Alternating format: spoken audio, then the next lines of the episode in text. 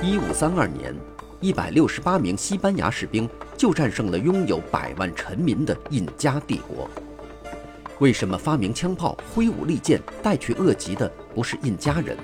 为什么世界上不同大陆的人类社会发展速度存在巨大差异？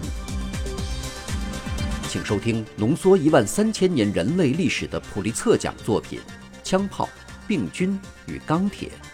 从自然地理和生态资源的独特角度解答人类文明滥觞的疑惑。各位好，欢迎收听这一期的《给小白白的有声书》，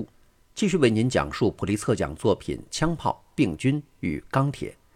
今天开始为您讲述第十五章《耶利的族人》第一部分。为何同一个大陆板块上的澳大利亚人和新几内亚土著却分道扬镳？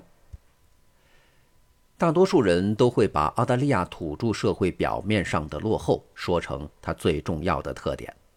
澳大利亚是唯一的这样的大陆，那里的各个土著族群在现代的生活中仍然没有所谓文明的任何特征，没有农业，没有畜牧业，没有金属。没有弓箭，没有坚固的房屋，没有定居的村庄，没有文字，没有酋长管辖地，也没有国家。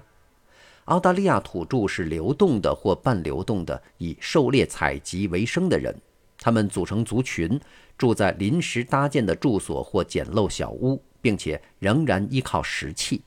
在过去的一万三千年中，澳大利亚的文化变革积累比其他任何大陆都要少。欧洲人对澳大利亚土著的流行看法，可以以早期的一个法国探险者的话为代表。他说：“他们是世界上最悲惨的人，是和没有理性的野兽差不多的人。”然而，直到四万年前，澳大利亚土著社会还仍然拥有对欧洲和其他大陆社会的巨大领先优势。澳大利亚土著发明了世界上一些已知最早的边缘经过打磨的石器，最早的有柄石器，也就是装有木柄的石斧和最早的水运工具。有些已知最早的岩画也出自澳大利亚。从解剖学上看，现代人类在欧洲西部定居前，可能已在澳大利亚定居了。尽管有这种领先优势，为什么最后却是欧洲人征服澳大利亚，而不是相反？在这个问题里，还有另一个问题：在更新世冰期期间，大量的海水被封闭在大陆冰原里，海平面比现在低得多。如今把澳大利亚同新几内亚分隔开的阿拉夫拉浅海，那时还是干燥的低地。随着大约一万两千年前到八千年前冰原的融化，海平面上升，那块低地被海水淹没。原来的大澳大利亚大陆分成了澳大利亚和新几内亚两个半大陆。这两个原来连接在一起的陆地上的人类社会，到了现代彼此之间产生很大差异。与澳大利亚土著的情况相反，大多数新几内亚人，也就是我们标题所说的耶利的族人，都是农民和猪倌儿。他们生活在定居的村庄里。他们的行政组织是部落，而不是族群。所有的新几内亚人都有弓箭，许多人还会做陶器。同澳大利亚人相比，新几内亚人通常都有坚固的多的住所，更多的适于航海的船只，更多数量和种类的器皿。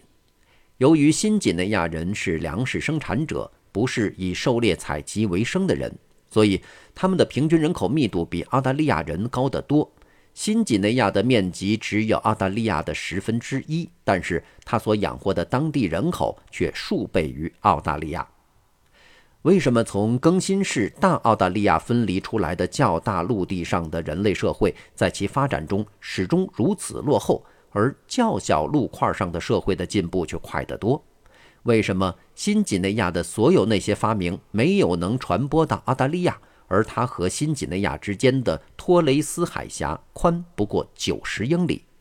从文化人类学的角度看，澳大利亚和新几内亚之间的地理距离甚至不到九十英里，因为托雷斯海峡中星星点点地分布着许多岛屿，上面居住着使用弓箭、在文化上与新几内亚人相类似的农民。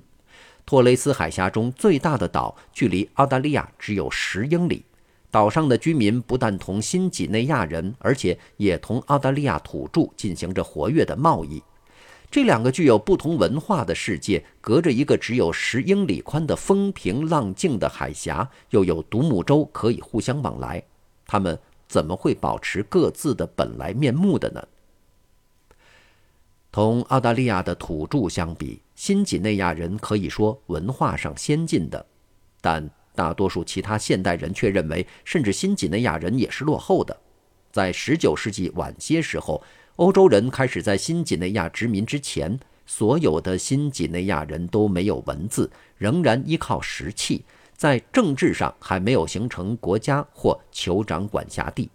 就算新几内亚人的进步超过了澳大利亚土著，那么为什么他们的进步仍然没有赶上许多欧亚大陆人、非洲人和印第安人？耶利的族人和他们的澳大利亚同胞提出了一个谜中之谜。当许多澳大利亚白人被要求说明澳大利亚土著社会文化落后这个问题时，他们有一个简单的回答：大概是由于土著本身的缺陷吧。从面部构造和肤色来看，土著人当然和欧洲人不同。这就使19世纪晚些时候的一些作家把他们看作是猿和人之间缺失的一环。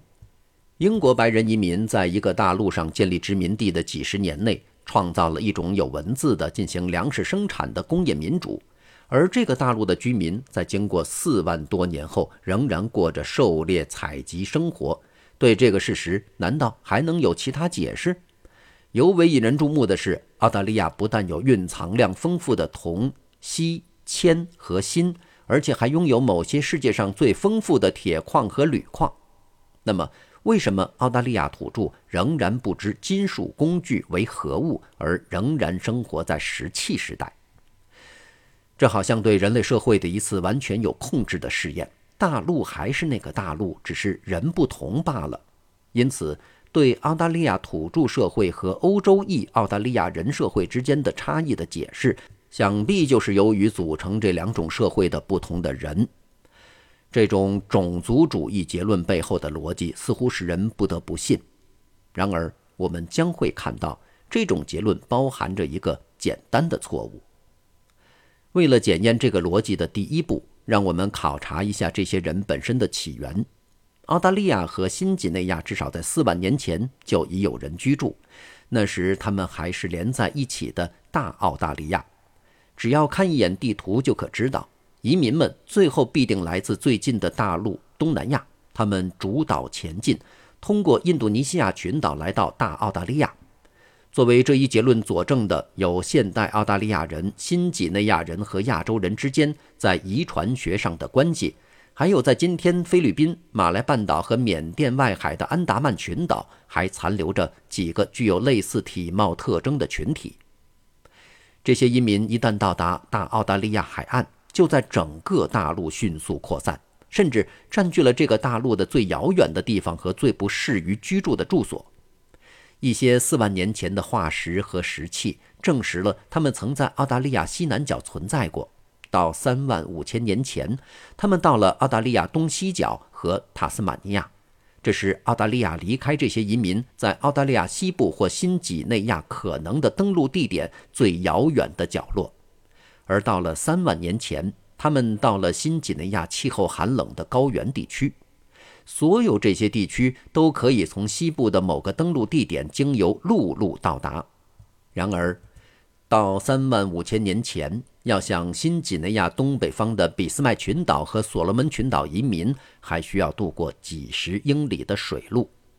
对大澳大利亚的占领，在速度上可能比从四万年前到三万年前的一些年代里表面上的扩散甚至更为迅速，因为在用碳十四测定法的实验误差范围内，这些不同的时代几乎没有什么区别。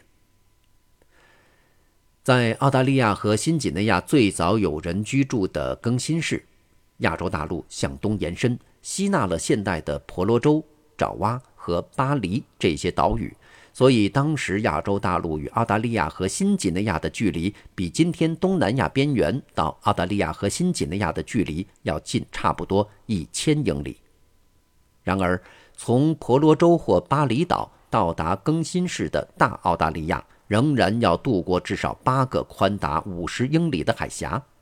四万年前渡过这些海峡可能要靠竹筏，这是一种低技术的水运工具，但适于航海。今天的华南沿海仍在使用。尽管如此，当年渡过这些海峡想必十分困难。因为在四万年前最早的那次登陆后，考古记录没有提供任何令人信服的证据来证明，在后来的几万年中又有人类从亚洲到达大澳大利亚。我们随后得到的明确证据是，直到最近的几千年内，才在新几内亚出现了来自亚洲的猪，和在澳大利亚才出现了来自亚洲的狗。因此。澳大利亚和新几内亚的人类社会是在与建立他们的亚洲社会基本隔绝的情况下发展起来的。这种隔绝状态在今天所说的语言中反映了出来。经过几千年的隔绝，现代澳大利亚土著语言和现代新几内亚主要群体的语言都没有显示出与任何现代亚洲语言有任何明显关系。这种隔绝状态也反映在遗传和体质人类学上。对基因的研究表明，澳大利亚土著与新几内亚高原居民同现代亚洲人的类似之处要稍多于与其他大陆人的类似之处。不过，这种关系并不密切。在骨骼和体貌方面，澳大利亚和新几内亚的土著与大多数东南亚人也有区别。如果把澳大利亚人或新几内亚人的照片同印度尼西亚人或中国人的照片比较一下，这一点就变得十分明显。所有这些差异的部分原因是，大澳大利亚最早的亚洲移民在一段漫长的时间里与他们待在家乡的亚洲同胞分道扬镳，在大部分时间里只发生有限的遗传交换。不过，也许一个更重要的原因是。大澳大利亚移民原来在东南亚的祖先，到这时已大部分被从中国向外扩张的其他亚洲人取代。澳大利亚和新几内亚土著在遗传上、体质上和语言上也产生了分化。例如，在人类主要由遗传决定的血型中，所谓 ABO 系统中的 B 型和 MNS 系统中的 S 型。在新几内亚，同在世界上其他大多数地区一样，都有出现，但这两种血型在澳大利亚则几乎没有。大多数新几内亚人的浓密卷曲的头发与大多数澳大利亚人的直立或卷发则明显不同。澳大利亚的语言和新几内亚的巴布亚语言不但同亚洲语言没有亲缘关系，而且彼此之间也没有亲缘关系。只不过是托雷斯海峡两岸双向交流了某些词汇。澳大利亚人和新几内亚人之间的这种分化，反映了在十分不同的环境里的长期隔绝状况。自从阿拉夫拉海在大约一万年前由于海平面上升而最后把澳大利亚同新几内亚分开以来，遗传交换只限于通过托雷斯海峡中的一系列岛屿而进行的稀少接触。这就使得这两个半大陆上的居民适应了各自的环境。虽然新几内亚南部沿海的热带草原和红树林与澳大利亚北部的热带草原和红树林有相当多的类似之处，但这两个半大陆的其他生境在几乎所有的主要方面都是不同的。这里举几个不同的地方：新几内亚紧靠赤道，而澳大利亚则远远地延伸进温带。几乎到达赤道以南四十度的地方。新几内亚多山，地势极其崎岖不平，高度可达一万六千五百英尺，最高的山峰上覆盖着冰川。而澳大利亚大多地势低平，百分之九十四的地区海拔高度在两千英尺以下。新几内亚是地球上最潮湿的地区之一，而澳大利亚是地球上最干燥的地区之一。新几内亚大部分地区年降雨量为一百英寸，很大一部分高原地区超过两百英寸，而澳大利亚大部分地区年降雨量不到二十英寸。新几内亚的赤道气候只有不太大的季节变化，而且年年如此，但澳大利亚的气候是高度季节性的，而且年年不同，其变幻莫测，远远超过其他任何大陆的气候。因此。新几内亚境内的大河纵横交错，川流不息，而澳大利亚的永久性河流在大部分年份里只限于东部地区，甚至澳大利亚最大的水系莫雷河达令河水系在发生干旱时也要断流达数月之久。新几内亚的大部分陆地覆盖着茂密的雨林，而澳大利亚大部分地区却只有沙漠和开阔干旱的林地。新几内亚覆盖着受侵蚀尚少的肥沃土壤，这是火山活动、冰川的反复进退与冲刷高原以及山间溪流把大量泥沙带到低地所造成的结果。相形之下，澳大利亚有的则是所有大陆中最古老、最贫瘠、养分被滤去最多的土壤，因为澳大利亚很少有火山活动，也没有高山和冰川。尽管澳大利亚的面积是新几内亚的十倍。但由于新几内亚地处赤道附近，雨量充沛，地势高低错落，土壤肥沃，那里成了几乎同在澳大利亚一样多的哺乳动物和鸟类的生息之地。所有这些环境方面的差异，影响了这两个半大陆的全然不同的文化史。在下期节目当中，我们就来考察一下这个问题。这里是给小白白的有声书，下期节目我们再见。oh